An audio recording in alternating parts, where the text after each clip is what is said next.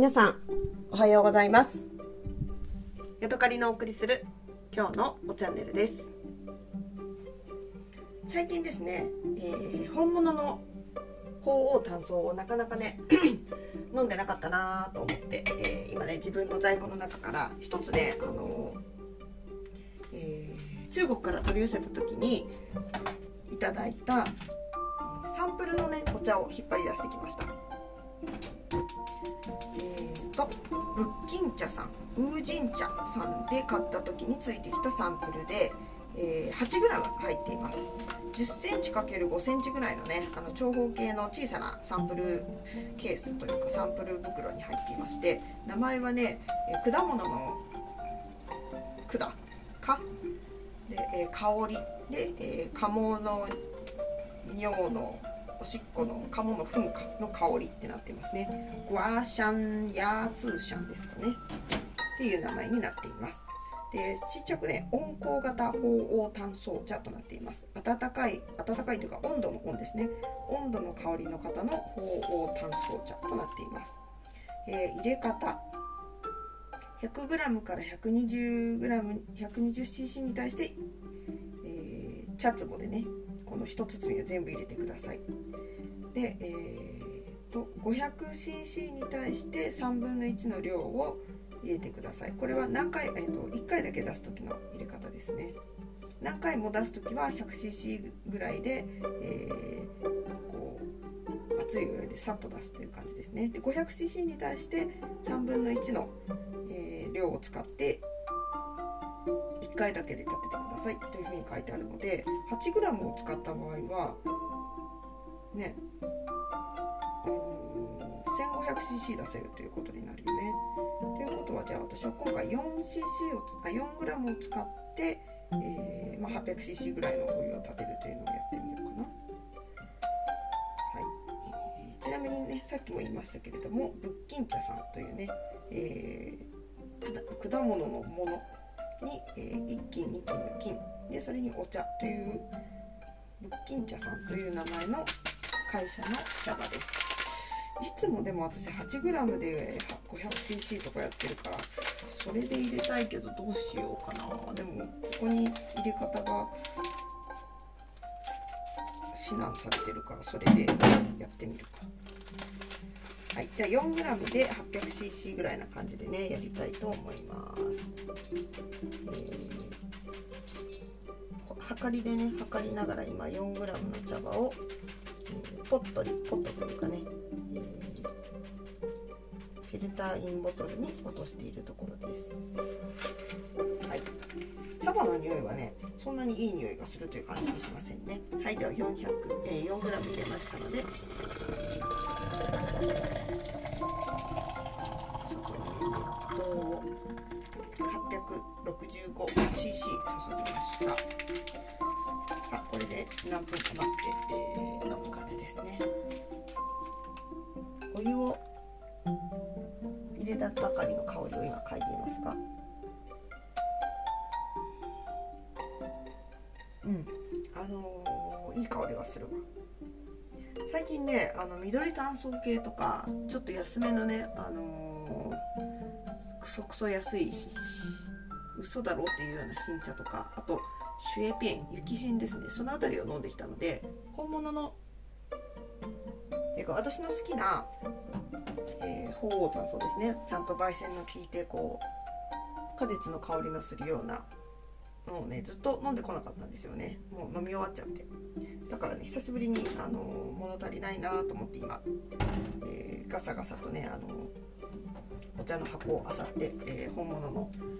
お茶を出してきて今飲もうかなとしているところですね、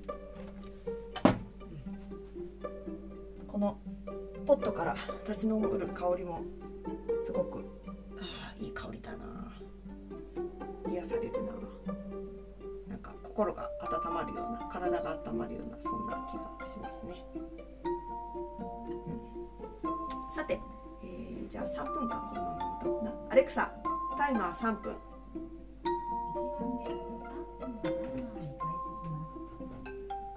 昨日はね夫がね大きなヒラメを釣ってきてくれました。で家に帰ったら、えー、ヒラメがねドカンと冷蔵庫に入っていましてそれをねまず鱗を取ってで内臓を取ってで、えー、布で包んでね今冷蔵庫にしまっているところで、えー、お刺身にして食べようかなっていうような話をしてたんですね。でヒラメって何で食べるのが一番いいのか私そんなにねヒラメに対するなんだろう知識も何もないのでとりあえず内臓を出して頭を落としてで鱗を取ってどうしようってなって夫がそのまま置いとけ置いといてよって言ったので、えー、冷蔵庫に入れてるんですけれども私がね一つねこれ美味しそうだと思ったのがねセビッチェですね。でセビッチェって何かというと南米で食べられているお刺身のマリネみたいなものです。私がねえっ、ー、とね初めて食べたのはペルーに行った時かな。そうですね。ペルーボリビア、えー、チリ。を旅行してまたボリビアに戻って、えー、次のあのアメリカ大陸の方に行ったんですけれどもその時ね、えー、いろんなお店でセビッチェを食べました。クスコでも食べたし国境の町のねあのチチカカ湖の湖畔でも食べたしそれからねチリのサンティアゴからボリビアの方へ戻る途中のね、あのロードサイドの何ていうのかなバスターミナルみたいなところでも食べたし、結構ねいろんなお店にセビッチェっていうのがね、あの料理として出ています。でね最初にねあのセビッチェを頼むとねまずね何だろうな 30cc ぐらいのねあの小さなグラスに白濁した液体がねあの注がれて出てきます。でそれは何かというとねセビッチェのねマリネしたまあマリネ汁みたいなものが出てくるんですね。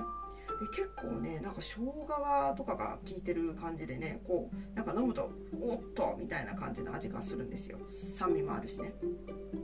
でもなんとなくね体に良さそうな感じがしてあのそのねマリネ汁をちょびちょびと飲みながら小さなね私の時は小さなガラスのコップみたいなね瓶みたいなのにのあの注がれて出てきました。でそれを飲みながら待っているとセビッチェが出てくるんですね。でお皿の上にまずねあの茹でたトウモロコシが切ったものが出てます。輪切りにしたものが。それからね甘くて美味しいさつまいもを茹でたものも出てきます。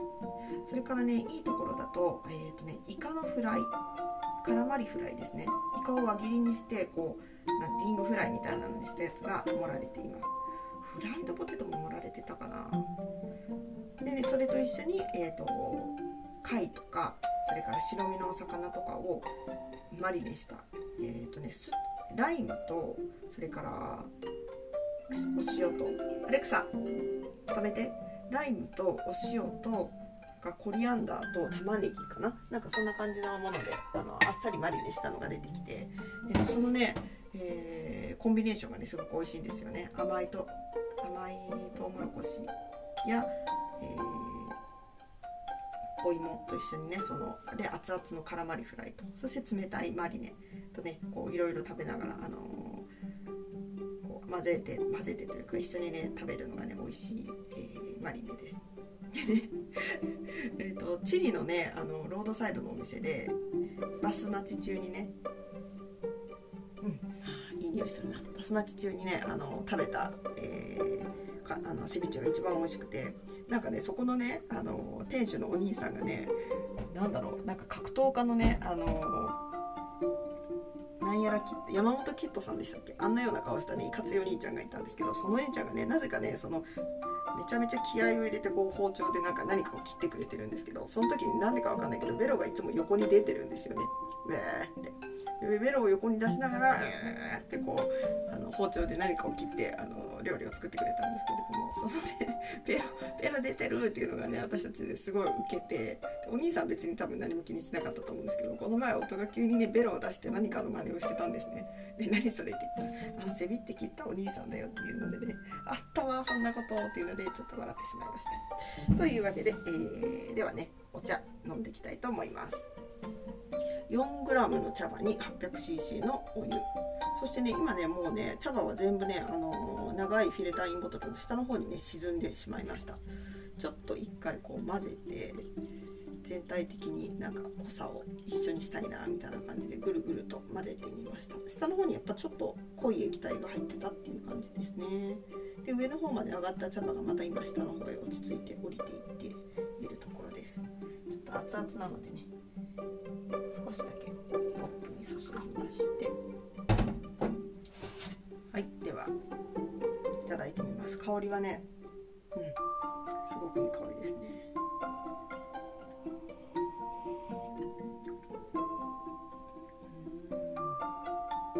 うん。鳳凰炭素っていう感じですね。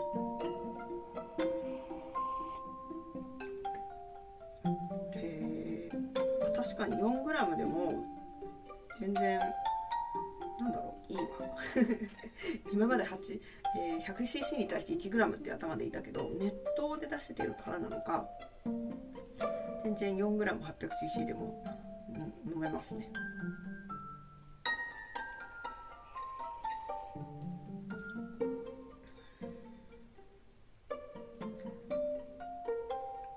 まあ当たり前と言っちゃ当たり前ですけれどもやっぱりねあのー、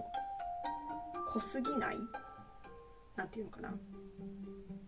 えぐみというかコクまあいい意味でコク悪い意味で苦みだったりえぐみだったり的なものが 400g800cc だと、えー、そこが薄く感じられますね。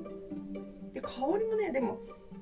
やっぱりちょっとこう薄い感じがするんですよね。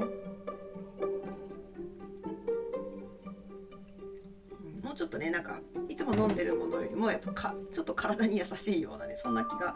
しますね。400cc に 4, 4g で 500cc 違う違う 4g で 500cc か。違う違う。8g の3分の1で 500cc 出るっていう風になってたから 8g の3分の1ってなんだ？2g2g 2.6とか 2.7g ぐらいな感じですね。